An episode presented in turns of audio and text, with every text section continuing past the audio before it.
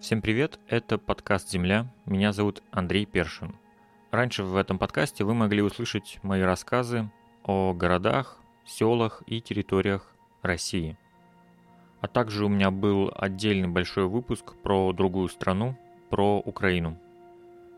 После начала полномасштабной войны между Россией и Украиной подкаст я на время прекратил. Теперь он выходит не очень регулярно, и, честно говоря, про города я тоже практически перестал рассказывать. В этот раз вы снова не услышите моего рассказа. Это выпуск, сделанный уже в знакомом жанре кухонного разговора. Я поговорил со своей знакомой из Франции. Ее зовут Франсуаза Досе. Она социолог и работает в высшей школе социальных наук в Париже.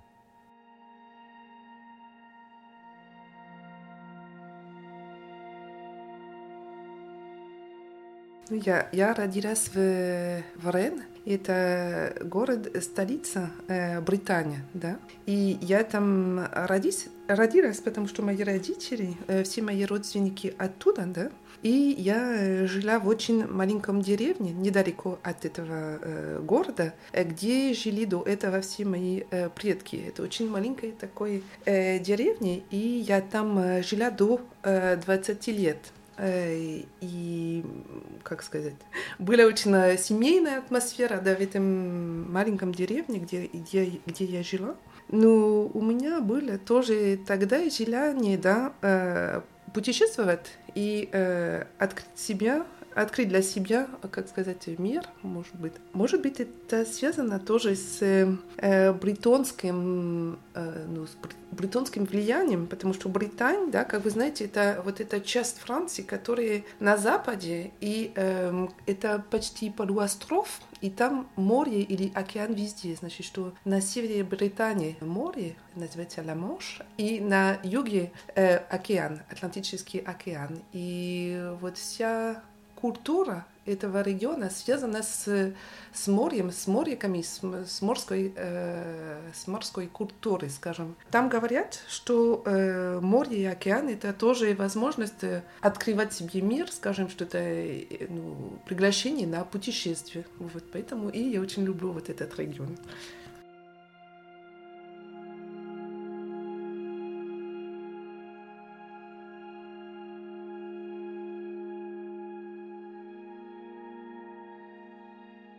Вот Британь, я видел еще, что там очень такие самые, наверное, существенные такие массивные приливы и отливы. Ну да, поэтому э, вот, ну, в Британии, да, есть вот это движение моря, да, э, туда-сюда, обратно, и которое постоянно вернется, да. И, и значит, что это постоянно меняется пейзаж, вот эти берега постоянно меняют, да, и это зависит от вот этого отлива, да.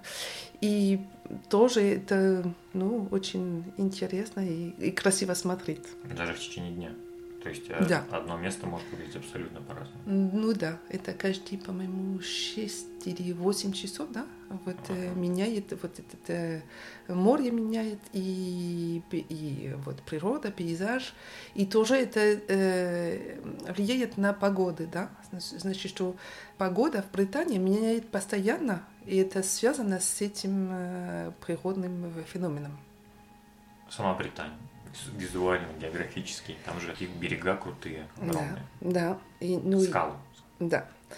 И Британия это ну вот разные тоже пейзажи, пространства есть, ну внутри э, Британии это сельскохозяйственные пейзажи, да, там э, живут фермеры, которые э, растут и ну овощи э, и э, которые тоже Э, я не знаю, как это сказать, но э, там есть много коров, э, да, и это сельскохозяйственный регион, да, где вот работают эти фермеры, и моя семья была оттуда, да, значит, что все мои родственники и предки, да, они работали там в фермах.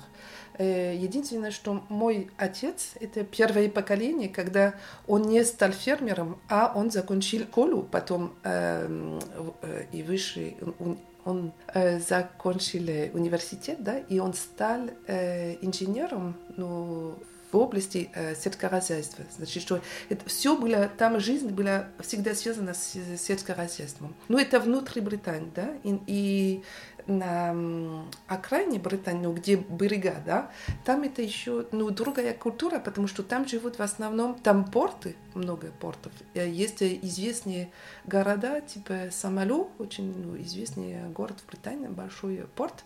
Есть уже другие, есть Кампер, Лорион, и там... Я знаю только Брест. И Брест, да, ну да, действительно.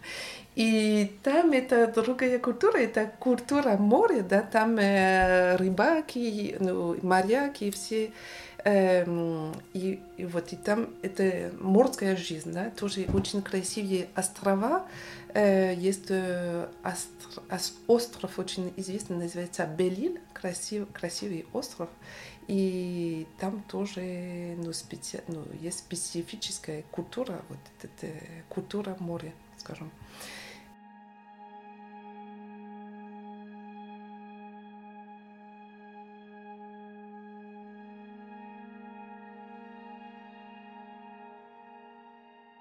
То есть, получается, твой отец, ему больше земля была интересна? Ну да, потому что он от, э, он родился в этой части Британии, это называется э, Аргуат. Есть два э, слова, да, по-британски, потому что тоже это регион, где есть очень сильная э, локальная культура, сильная локальная культура. Кель, кельтская. Кельтская, да. И есть два слова, есть один, но это не французские слова, это британские. Есть один, это аргуат, это те, которые живут внутри Британии, да, где вот это сельская жизнь часто. И есть армор, и армор это на берегу моря. Армор даже слышно, что есть море. Вот. И это две разные культуры почти общества, да. А ты владеешь британским? Я не владею. Нет, к сожалению, у меня есть э, друзья, которые владеют или даже которые преподают. Но э, нужно сказать, что из-за лингвистической политики э, французского государства, да, вот этот язык постепенно исчез. Да? Значит, что э, было не принято в школах, в французских школах в Британии говорить э, по-британски. И после Второй мировой войны э, французское государство ввел политики, которые были как сказать, школьные политики, которые не поддерживали язык британского языка в Британии. Поэтому вот язык почти исчез, и только старые поколения еще говорят по-британски, но сейчас есть новое движение защиты э, британской культуры. Есть эм, э, школы британские, которые появились и где преподают на, на британском. В России говорят обрусевший, а во Франции это как? Э... А француженный? А француженный? Ну да, можно так сказать. Но это уже несколько поколений. Ну да, так, да я тоже так, да. М-м. А вот э, живя вот в этой это я забыл, внутренней Британии. Да. Внут, внутренней Британии, это я забыл слово. Как? Это аргот. А живя вот в этом аргот, ну, что привело тебя к тому, что у тебя появился интерес э, к еще более такому аргот материка евразийского, ну, то есть имею в виду, ну, я имею в виду Россию. Да. Э, я должна сказать, что я закончила школу в 88 году. И это было время, конечно, больших изменений в России, да? Э, перестройка, гласность, э, реформы Горбачева.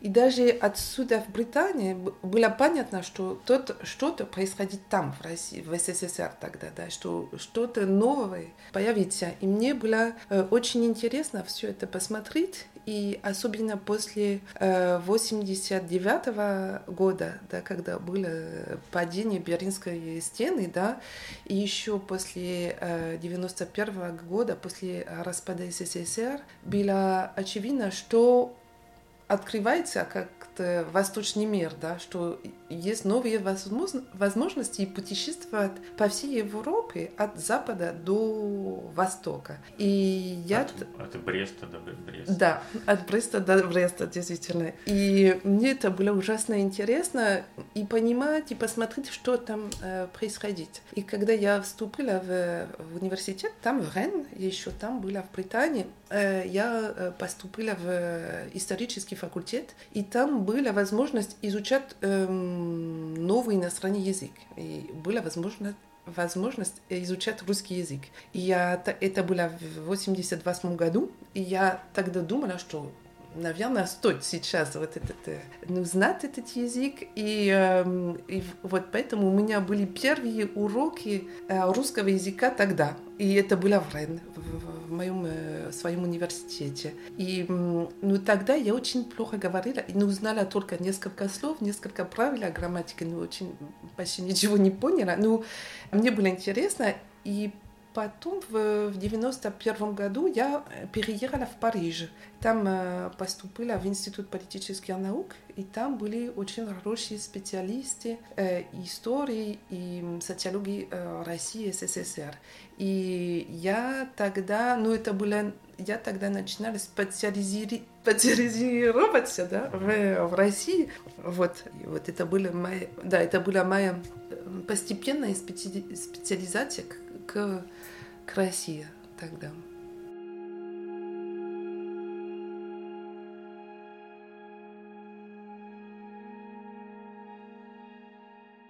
И обучая, то есть обучаясь вот изучение России языка, сколько длилось примерно?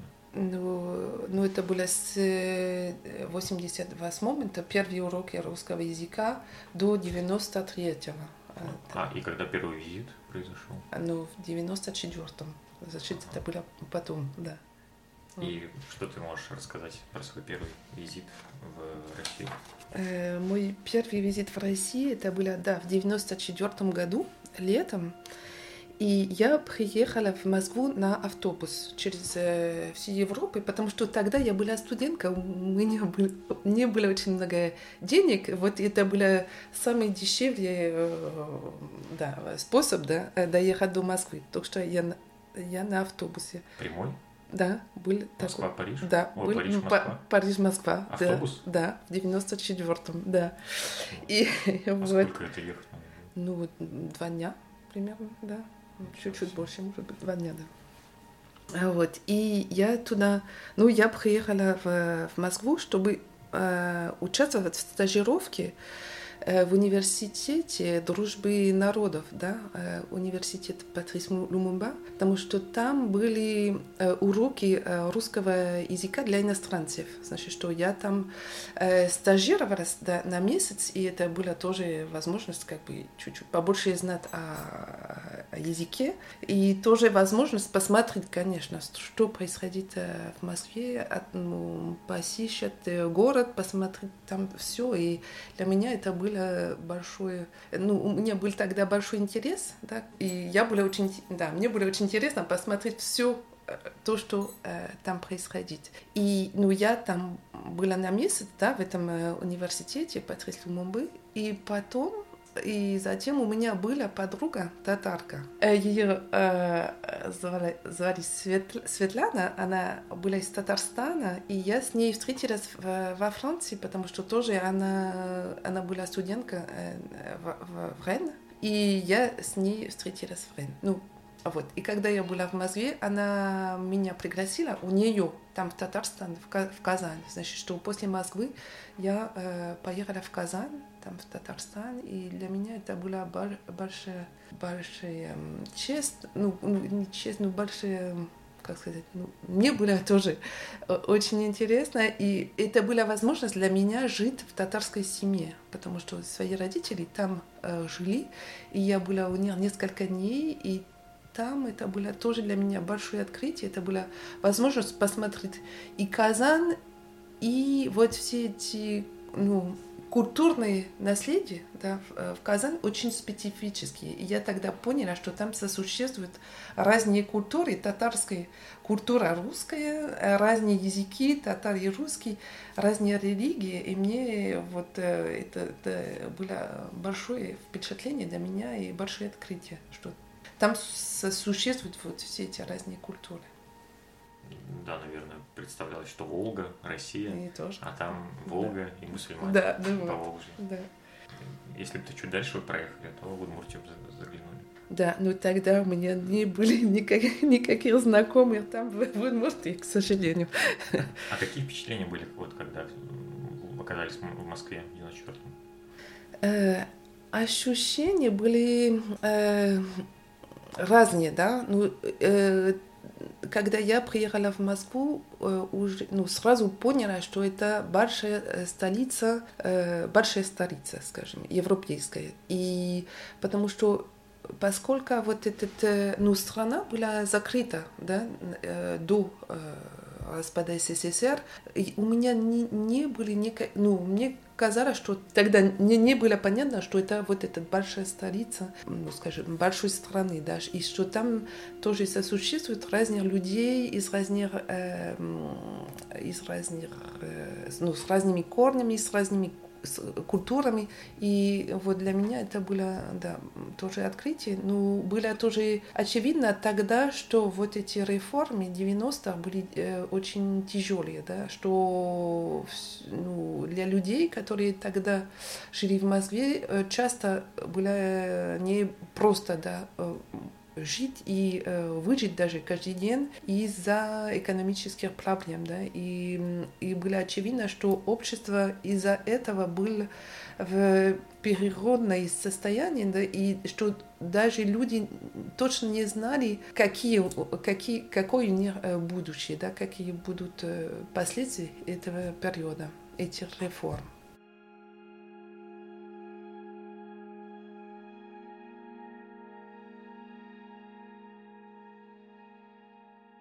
Кроме именно вот этого ощущения нового времени, чем тебе запомнилось российское пространство, которое ты увидела? Чем оно отличалось от того, что ты вот видела до этого все свое время, живя во Франции? Мне кажется, что главная разница, да, если сравнивать Францию и Россию, это, э, конечно, размер страны, ну, что все очень, все просто очень большое, все очень... Э, но, это, ну, но это особенность Москвы, мне кажется. Ну, это особенность Москвы, но э, не только, да, все, ну, в Москве, конечно, все очень огромно, да, проспекты огромнее, вот здания огромнее, все эти очень, вот, все очень большой, но тоже если путешествовать по стране, да, э, конечно, э, вот, ну, страна большая, поэтому разница да, между разными регионами, между разных частей России очень ну, большие, значит, что отличаются одного места от другого, да. И иногда даже есть ощущение, что люди живут в разных почти в разных мирах. Да? Если, если в Москве, если в Питере, и потом смотреть, что происходит там где-то, ну, в Казани даже, в Татарстане, или смотреть, что происходит на юге, э, в Краснодаре или в разных регионах, там, да, тогда и, и э, пространство, и климат, и люди разные. Поэтому вот эта мозаика, да, э, интересно посмотреть. И, конечно, во Франции такие же разницы, но мне кажется, что они не так сильные, может быть, потому что страна не так большая, и тоже потому, что, наверное, была длинная э, политика э, французского государства, чтобы объединить да, э, культуру людей в, там, во, во Франции. Так что э, во Франции, мне кажется, что есть ну, не стандартизация, может быть, это слишком сильно. Ну да, тип стандартизация культуры внутри страны, да. А в России есть, ну, еще сосуществуют все эти э, разницы. И это было э, очень очевидно в 90-х, да, когда вот бы, э, ну, шла это процесс федерализации страны, и что все хотели как-то защитить свою культуру. Да, когда, э, ну да, когда шла процесс федерализации, и когда люди, и особенно в Татарстане, потому что я это там заметила, хотели защитить свою культуру, свои особен, особенности, да, э, по сравнению с центром. И для меня тоже это было интересно э, вот это заметить. Но Татарстан уникальный случай, они все-таки в итоге смогли защитить. А в Татарстане? Да, и они мне одни из единственных вообще регионов, которых смог. Ну да, ну да, это может быть исключение. Это действительно исключение. Да, да, да. Одно из. Да. Еще да. есть другие mm-mm. республики, несколько. Но mm-mm. Также вот соседствующая с Татарстаном Удмуртская республика. Да. Это она как это сказать, она никак практически не сохранила свою какую-то самостоятельность да. в этом плане. Может быть, в Башкирии еще, нет? Да, вот я, я вкладывал эту тоже республику, так говорил, что несколько республик. Да, и на, и на Кавказе, наверное. Ну, на Кавказе это было более, драматично. Драматично, да. И может быть тоже в Сибирь, да? Ты, ты рассказала про разность, а вот про что-то вот ты хочешь добавить про именно про, про пространство именно, окружение, визуально? Визуально? Эм... Просто мне вот кажется, что вот как будто бы, если вот брать даже вот этот 94 год, угу. вот Францию и Россию, то как будто бы, как вот сейчас вот есть в Инстаграме разные фильтры. Угу, угу, есть типа цветной фильтр, есть да, серый да, фильтр. Да, да, да. Это не, не так было, или мне просто это у меня какое-то предвзятое отношение? Ну, тогда в 90-х, конечно, были, можно сказать, что были серый фильтр, да, на жизнь. Но на самом деле это, ну, в России, да, тоже была, ну, шла очень мне кажется, активная активность да, э, населения, потому что из-за реформ было тяжело, конечно, но все было тоже открыто, все было очень свободно. Значит, что ну, появились новые возможности, которые раньше не существовали. Значит, что, конечно, было очень трудно для, людей, для людей себе ну, э, ориентироваться да, в этом новом контексте. Но это были, это, ну, были, тоже появились новые, да, то, новые возможности, и были, были ощущения, что есть, ну, существует, есть очень активно, активная энергия, да, в стране тогда было. У меня было такое ощущение, да, ну, это не связано с пространством, ну, просто с общественной жизнью. Да, смотря какая. Да. Как и... сейчас модно говорить оптика. Ну да, и да. Получается, что это был серый фильтр, который просто проявлялся в цветной. Да, ну да.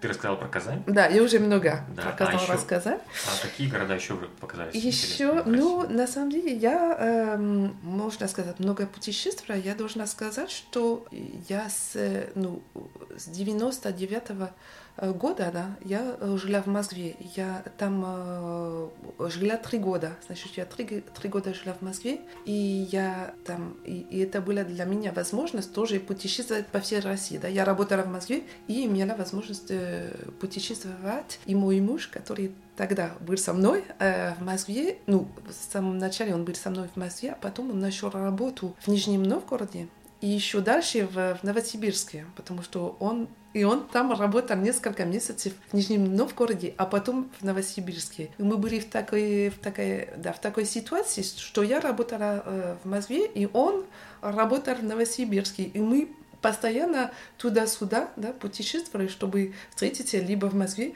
либо э, в Новосибирске. И, э, ну, конечно, для меня это была тоже возможность э, понимать, да, как страна большая, ну, тоже понимать, как можно эм, путешествовать туда-сюда, что есть либо на поезде, либо на самолете, да, было возможно э, постоянно, ну, как бы двигаться, да, внутри страны, страны. Но на самом деле было чуть-чуть для нас тоже странно, потому что Новосибирск от Москвы — это почти как Париж от Москвы, да, это так далеко. Так что, э, ну, мы были в такой ситуации, что мы, были, да, далеко э, друг от друга жили, но в одной стране, вот.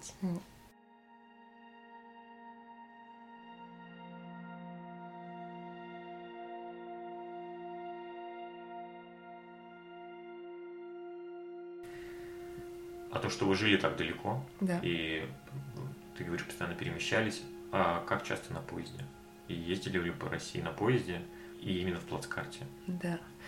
Да, ну мы путешествовали э, на поезде и, и, ну, до Нижнего Новгорода, конечно, ну до Новосибирска нет, потому что слишком далеко. И ну мы вместе тоже путешествовали на юге, да, мы на поезде до Краснодара, до э, Новороссийска, до Сочи. И мне очень тоже понравились вот эти поездки на поезде, потому что это возможность сидит в одном месте, да, и э, смотрит, что происходит, и там внутри поезда и там посмотреть ну, пейзаж, да, э, видеть э, страну. И я всегда любила вот эти э, русские поезда. Э, во Франции, как вы знаете, они, ну, как ты знаешь, они создали вот эти новые быстрые поезда, да, называется ну, во Франции TGV, да, train à grande vitesse. Э, вот эти э, поезда, которые очень быстро э, идут, да, туда-сюда. Теперь из Парижа до Марсея, да, это можно на три с половиной часа на поезде туда э, доехать до, до Марсея. Это очень быстро, да. И очень дорого. И очень дорого.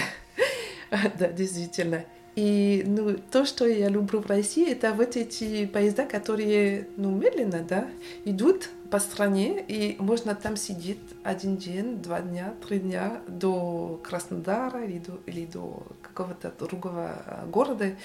И это возможность встретиться с людьми там внутри э, вагона, купе или в плацкарте, или э, да, вот это возможность встретиться с людьми, и это тоже возможность, э, да, понимать, ну, чувствовать, да, как, э, как страна живет, скажем, как, как, как, как все организовано там. Вот. И, я тоже очень люблю все эти фильмы. По-моему, для, для меня поезд это как театр, это как кино. Да? Я очень люблю вот эти фильмы, когда, э, э, которые э, снимают в, в поездах. Да? Есть э, ну, много таких фильмов, где, где все происходит происходит в поездах. Да. И мне это очень нравится, и когда я на поезде, у меня есть ощущение, что я живу в, как, в каком-то фильме, да, это типа да, может быть, ну, не знаю, у меня есть идея, что это как, да, как театр, вот, жизнь в поезде.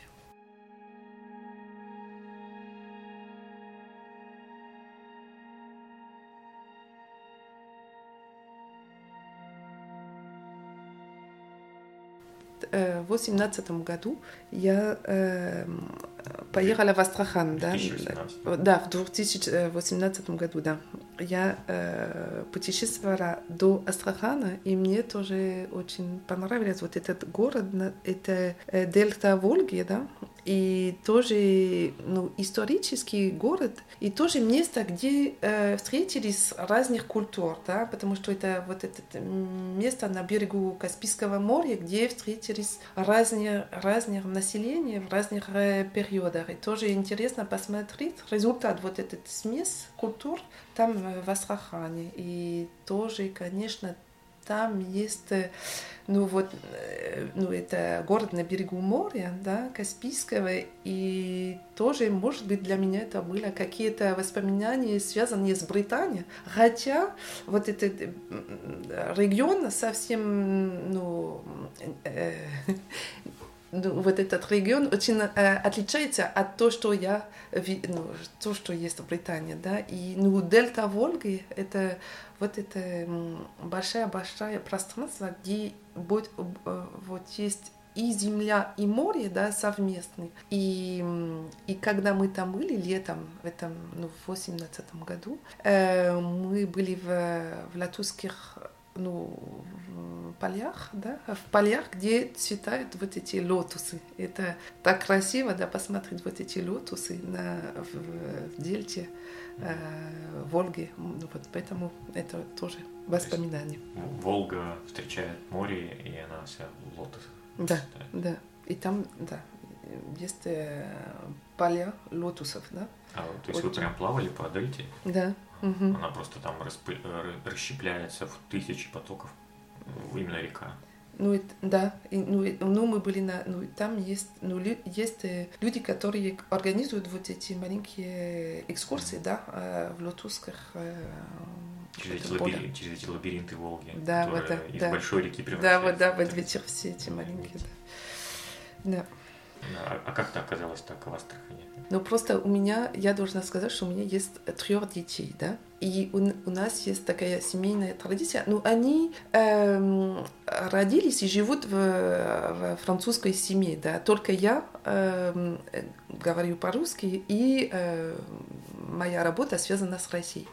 Но мне показалось, что для моих детей тоже важно понимать, почему мне интересно, и важно им показать Россию. Поэтому я решила, что надо когда-то с ним организовать поездку в Россию. Но когда они были очень маленькие, мне показалось, что им будет трудно понимать, что там происходит. Почему. Вот. Поэтому я решила, что когда им будет 10 лет, тогда мы для них э, с мужем организуем э, поездку в Россию. Да? Когда мой старший сын, когда ему исполнилось 10 лет, да, я э, с ним э, приехала в Россию, чтобы ему показать Москву, Питер, э, вот, и, и объяснить, э, что, это, что такое э, Россия. Вот.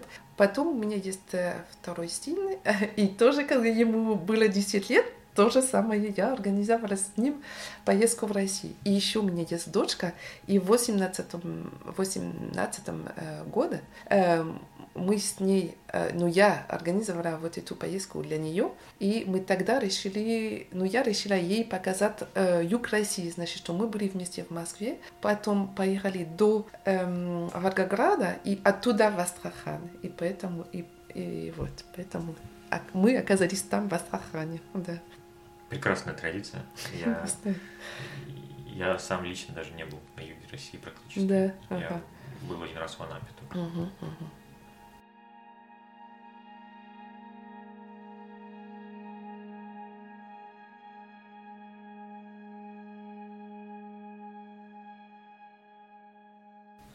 Вот живя три года в России, долго ее изучая и передвигаясь по ней, как это, как, э, как, как твоя работа связана именно с Россией?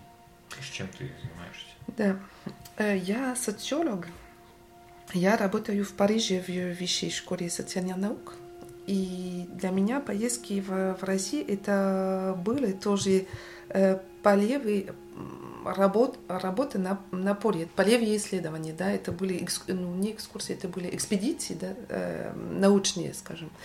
И поездки в Россию это были возможность встретиться с людьми, чтобы понимать, как люди там живут, э, какие изменения э, есть э, в российском обществе, и э, это, ну, все это было связано с моей работой. Ну, конечно, моя работа, э, у меня есть э, тематики работы, которые более узкие, чем общество в целом, да. У меня были исследования про НКО и гражданское общество в России, например, потом исследования про медиа, СМИ, журналистики в России и про интернет, ну, это, это были мои узкие тематики исследования, но для того, чтобы понимать, что происходит в этих, в этих узких кругах, скажем, э, мне было важно понимать вообще, да, как, как что происходит в стране. Поэтому мне всегда было интересно и э, политические новости, да, ну, тоже посмотреть, путешествовать и посмотреть, как люди живут.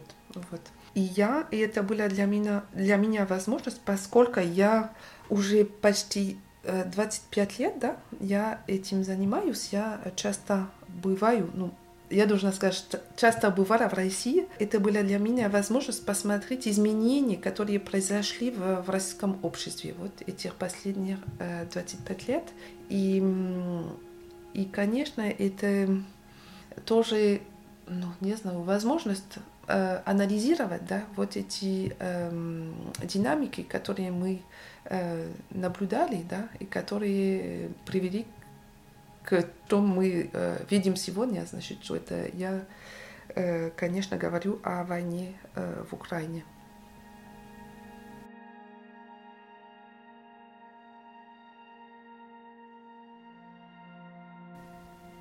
Как ты считаешь, что за эти все года твоих, mm-hmm. твоей работы, mm-hmm. ну, твоей полевой, и mm-hmm. какие взгляд на твой, какие, какие на твой взгляд вещи в стране происходили? Mm-hmm. Ну, для меня, конечно, ну, Россия это, ну, то, что происходит в России, это большой парадокс, или, может быть, даже как какая-то загадка, да, потому что то, что мы видим, то, что я видела, это общество, скажем, развитое, да, значит, что это комплексное общество, где существуют разные слои, разные группы населения, разные регионы, как сказать, комплексная страна, да, и это тоже общество очень образованное, да, значит, что люди очень часто закончили либо школу, либо даже университет, ну, значит, что это образован, образованное э, общество, и тоже общество, э, которое очень быстро модернизировалось, да, если смотреть э, использование интернета, например, или мобильных э, телефонов, например, вот это все очень быстро развивалось по стране. Ну, значит, что если говорить с, как социолог, да, можно сказать, что это развитое общество, что это общество модерное, модерное. И, и мне кажется, что, ну, что есть очень, ну, я должна формулировать мои идеи. Нет, ну, что если смотреть э, вот это общество, она как-то тоже похожа да, на то, что мы видим в, в западноевропейских обществах. Да? Такой же э, развитые, э, образованные э, общества. Но то, что мы видели тоже э, совместно, это эти последние 25 лет, это пос постепенно как появились да, контроли, управление, э, новые механизмы э, контроля общества.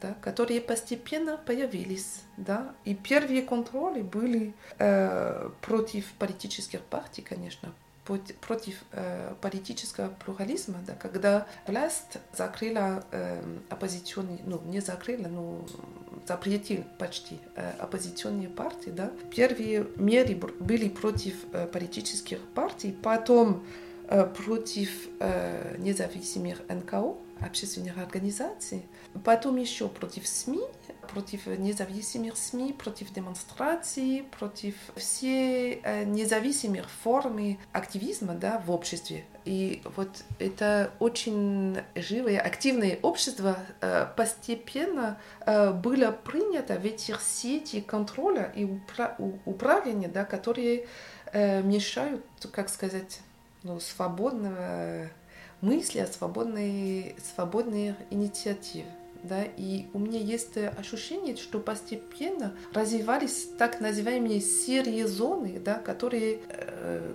которые развивались над, над страной. Я не знаю, это понятно или нет, но вот что, что везде есть новые контроли, есть новые обязанности, есть нов, нов, новые директивы, да, чтобы, чтобы ограничить да, свободы в обществе. И то, что для меня очень печально, что есть очень много обычных, простых гражданин, которые приняты в этих механизмах. Да? Имею в виду, что это, конечно, связано с политикой власти, с политикой региональных лиц, с политикой администрации, но что тоже обычные простые люди участвуют в этих механизмах либо как, ну, я могу, если я возьму пример, это может быть какая-то, какой-то директор школы, или какой-то э, местный чиновник, или какой-то местный руководитель какой-то предприятия, да, и который участвует в этих, в этих механизмах контроля над обществом. И, по-моему, это вот этот парадокс, что есть и активное общество и вот эти сильные сети контроля над обществом, которые развивались вот эти последние да, 25 лет.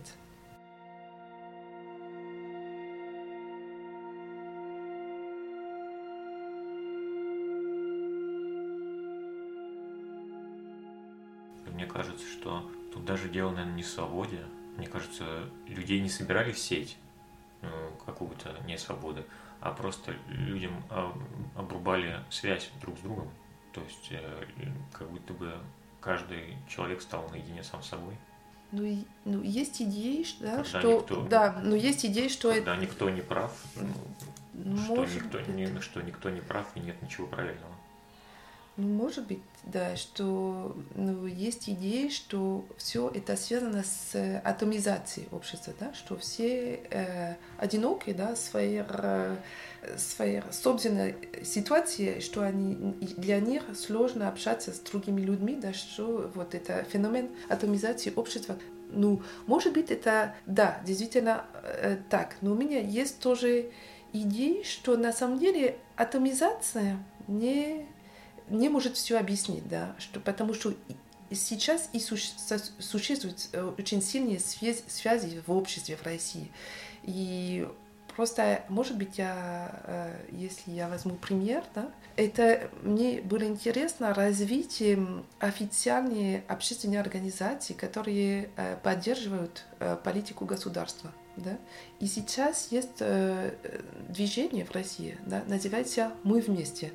И мы, мы вместе это так, такое движение официальное, да, ну, с поддержкой государства, чтобы люди участвовали в благотворительных э, акциях, да, что они делали добрые дела да, для других. Да, это идея, что э, граждане сами должны участвовать в этих благотворительных мероприятиях. И действительно, и во время ковида, да, вот это, это движение «Мы вместе» был активен и организовал акции поддержки для стариков, для людей, которые для, для, для больных, для старых людей. Но это были, это были доб, добрые дела да, для, для старых людей. И э, они открылись, но это государство открыло этот сайт, открыли этот сайт, называется добра.ру. Да. Но значит, что есть идея, что ну, су существуют вот эти связи между людьми. Да? Ну, э, люди, есть люди, которые участвуют в этих э, акциях. Да? И сейчас, с февраля 22 года, да, вот это движение «Мы вместе» существует еще сейчас, да, но они переорганизовали, да, свои дела, и теперь они организуют вот эти добрые дела для семей военнослужащих, для семей мобилизованных, для э, детей мобилизованных. И, ну, значит, что это стало э, возможности, возможности поддерживать то, что происходит в Украине, на самом деле. Это поддержка войны, но через добрый дел. Да? И мне интересно, как вот государство умеет да, организовать общество, чтобы вот эти, эти энергии, общественные, э, общественная э, активность да, была ориентирована на государственные цели. Так что есть и, наверное, атомизация, но есть тоже вот все эти организации, которые организуют общество и э, направляют общество в, как, ну, в, государ... ну, в направление, которые э, государство придумали.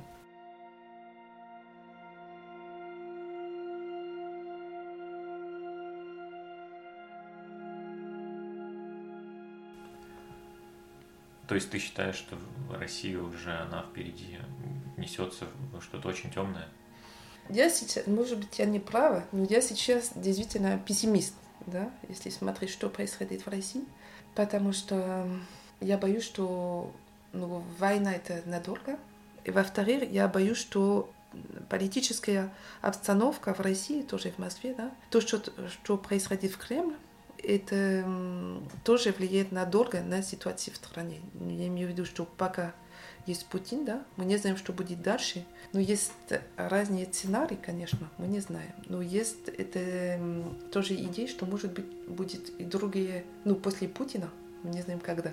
Но боюсь, что может быть будет еще и хуже. Э, такие Эм, персонажи очень отвратительные, да, которые, видимо, из-за войны стали сильнее и сильнее. И если это вот этот сценарий, что вот эти люди отвратительнее придут на власть в России, это будет еще хуже, наверное. Ну, так что я надеюсь, что я не права, да? Я надеюсь, что так не будет. Но я боюсь, что для меня, как иностранка из Запада, и если тоже смотреть вот этот закон об иностранных агентах, конечно, это не против меня. Но быть в России сейчас для меня, ну, может быть, это риск для меня, но это не важно. Но это риск для тех, с которыми я буду встретиться. Потому что поскольку я иностранка, и я буду с ним говорить, может быть, говорить по политических темах, для них тоже это может быть проблема потом. И я не хочу, чтобы люди там в России имели проблем из-за меня. Поэтому пока, пока ситуация такая, пока Э, политическая ситуация и вот закон об иностранных агентах пока еще существует, я не хочу обратно в Россию, к сожалению.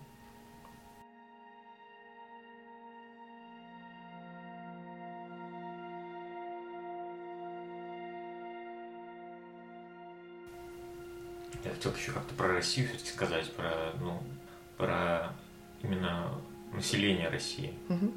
То, что оно сейчас в целом, тут, тут, я, конечно, не, блин, я даже не как это сформулировать, что оно в целом не, конечно, не так, не находится в такой ситуации ужасной, как у украинского населения, но тоже оно, по сути, находится в какой-то безвыходной ситуации сейчас. Да. у меня, в моем, вот я сейчас скажу, у меня лично мой поселок, что у меня, когда э, в поселке привезли первого погибшего с войны в Украине, то почему-то это так общество всколыхнуло. Но у меня был шок, что оно пока что, в данный момент, оно не людям, у людей не возникли мысли о ужасности войны, а у людей возникло какое-то чувство единения наоборот. Угу. И его пришли прощаться с ним э, все жители поселка с цветами. И это прощание происходило в мемориале Великой Отечественной войне. И, и, честно говоря, это выглядит... Я, я просто не знаю, что, что испытывать. Мне кажется, это какой-то тупик. Я, не, я просто не знаю, что, что, что это значит, что люди, наоборот, сейчас объединились. Да.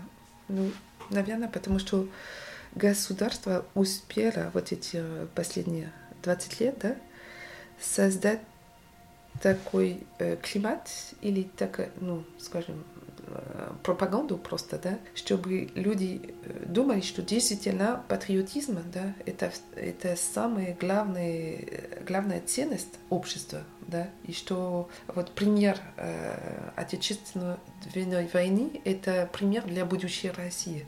И ну, мне кажется, что это тоже связано с политической ситуацией, значит, что поскольку исчезли и Э, политические партии, да, э, оппозиционные, исчезли и независимые НКО. Иногда э, просто ну, помнить, что вот это общество мемориал, да, которое много сделало, чтобы объяснить, что, что это было такое, сталинизм, вот эти преступления сталинизма были запрещены, запрещены в России вот, в конце 2021 года, да, и это тоже знак важный. Вот, больше нет э, политических партий независимых, нет ассоциаций, со СМИ тоже все очень сложно, э, контроль над интернет, так что э, вот эм, официальные взгляды, да, распространяются по стране, и очень сложно для людей сейчас опираться на других идеи, чем идеи власти, да, и, для, и чтобы спокойно жить, ну, продолжать жить, да, э, там, где они живут, конечно, если эм, участвовать в протестах или в, в, движениях против государства, это просто почти больше невозможно, да, поэтому э, вот мне кажется, я не знаю, может быть, ну, из-за пропаганды, из-за контроля над обществом, да, э, для людей стало ну, единственный выход, да, это согласовываться, быть согласен с э, проектом государства. И, ну и, наверное, тяжело признать, что ну, когда твой земляк погиб, что он погиб э, на несправедливой войне. Ну да, это невозможно. И даже для для семьи, для матери очень тяжело думать, что они потеряли э, ребенка, да, и что это из-за неправильной войны, это просто даже психологически, мне кажется, невозможно.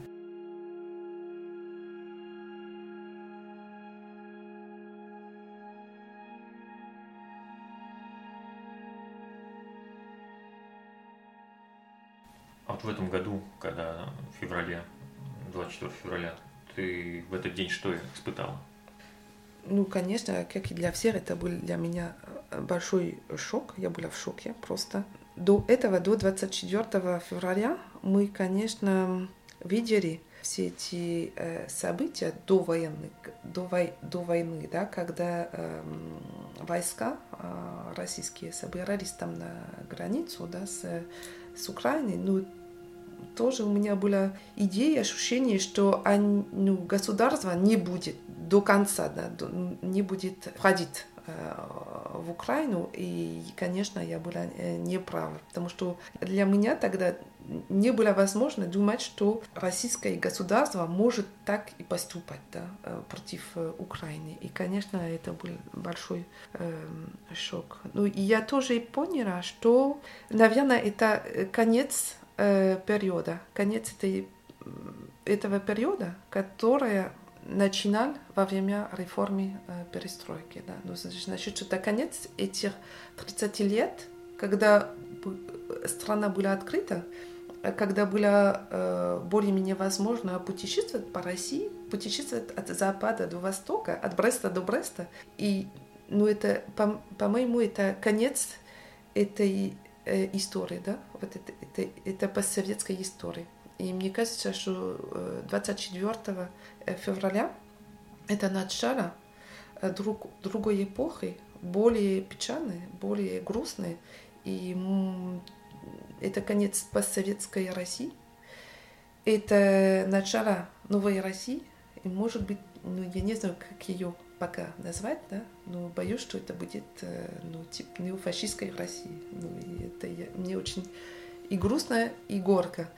И для меня лично тоже это конец, ну, не знаю, это конец эпохи моей личной жизни, когда я много, очень часто была в России, очень много путешествовала по России, мне очень это понравилось, но я уже поняла, что так больше не будет. Так что для меня лично тоже это, э, ну да, очень грустно и очень горько э, тоже. Ну, может быть, да, это я хотела сказать, что, может быть, тоже это для меня возможность эм, открыть для себя новые э, места, новые страны, и особенно вот эти независимые страны, которые э, тоже очень интересные, очень важные, и поэтому для меня сейчас очень важно, как сказать, децентрализировать взгляд, не только посмотреть центр России, Москва и и Россия сама, ну, посмотреть, что происходит вне России, в соседних э, странах. И поэтому я сейчас в Риге, да, на несколько дней, к сожалению, ненадолго, но это тоже возможно то, что здесь происходит. И мне тоже интересно посмотреть, что э, будет в других странах, ну, конечно, в Украине. И надеюсь, что э, после войны будет возможность э, участвовать в, реконструкции этой страны. И ну, тоже посмотреть, что происходит на Кавказе, на, в Центральной Азии. И, ну, конечно, все то, что происходит в России сегодня, это очень грустно, очень печально. Но, может быть, э, это возможность, да, открывать себе другие регионы, которые тоже важнее.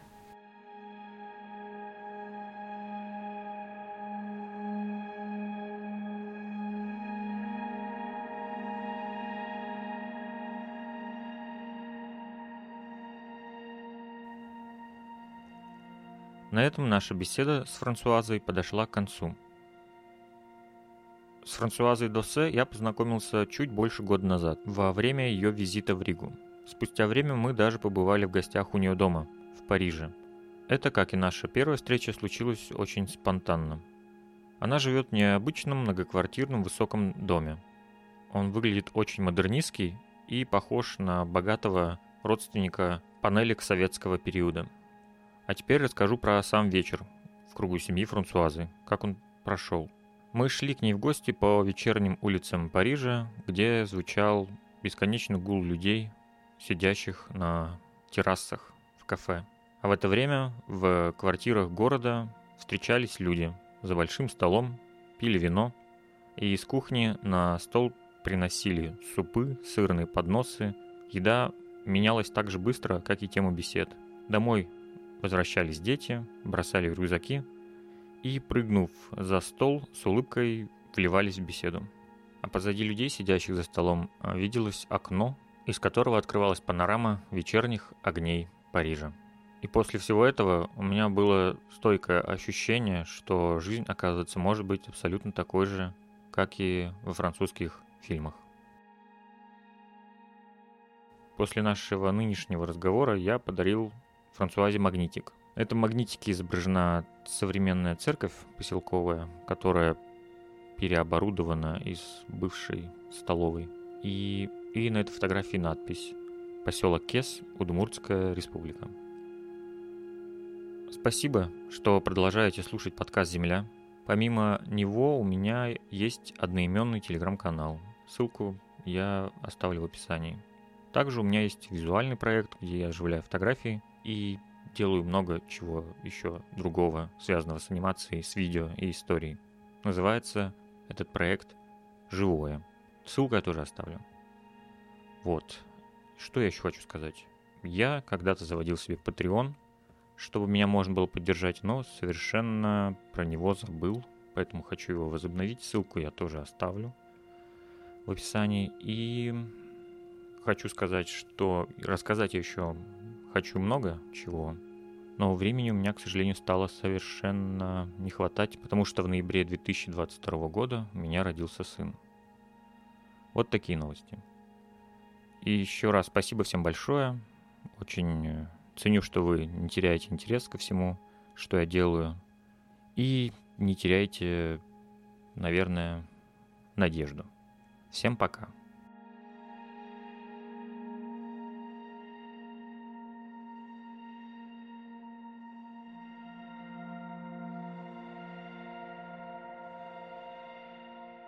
Меня были такие же чувства, когда... Такие же?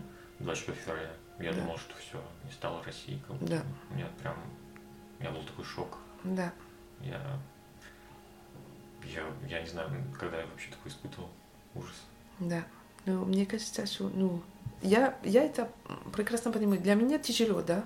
Ну, ну, на самом деле, для моих друзей, которые из России, да, для них еще тяжелее. Очень, да, тяжелее, потому что там у них есть и родственники, и воспоминания самые из детства, и все, ну, все места, которые они любили. Для них это, мне кажется, еще лично, еще тяжелее. Ну, конечно, для меня тоже это было период моей жизни, да, ну, я тоже знаю, что моя семья, там, Британия, да, это, это тоже часть моей жизни. Что, так что у меня есть другая часть, где я могу вернуться, когда э, да. тяжелее там. Но для моих друзей из России, для них тяжело, да. Ну да, у меня тоже нет другой страны. Ну вот, нет другой страны.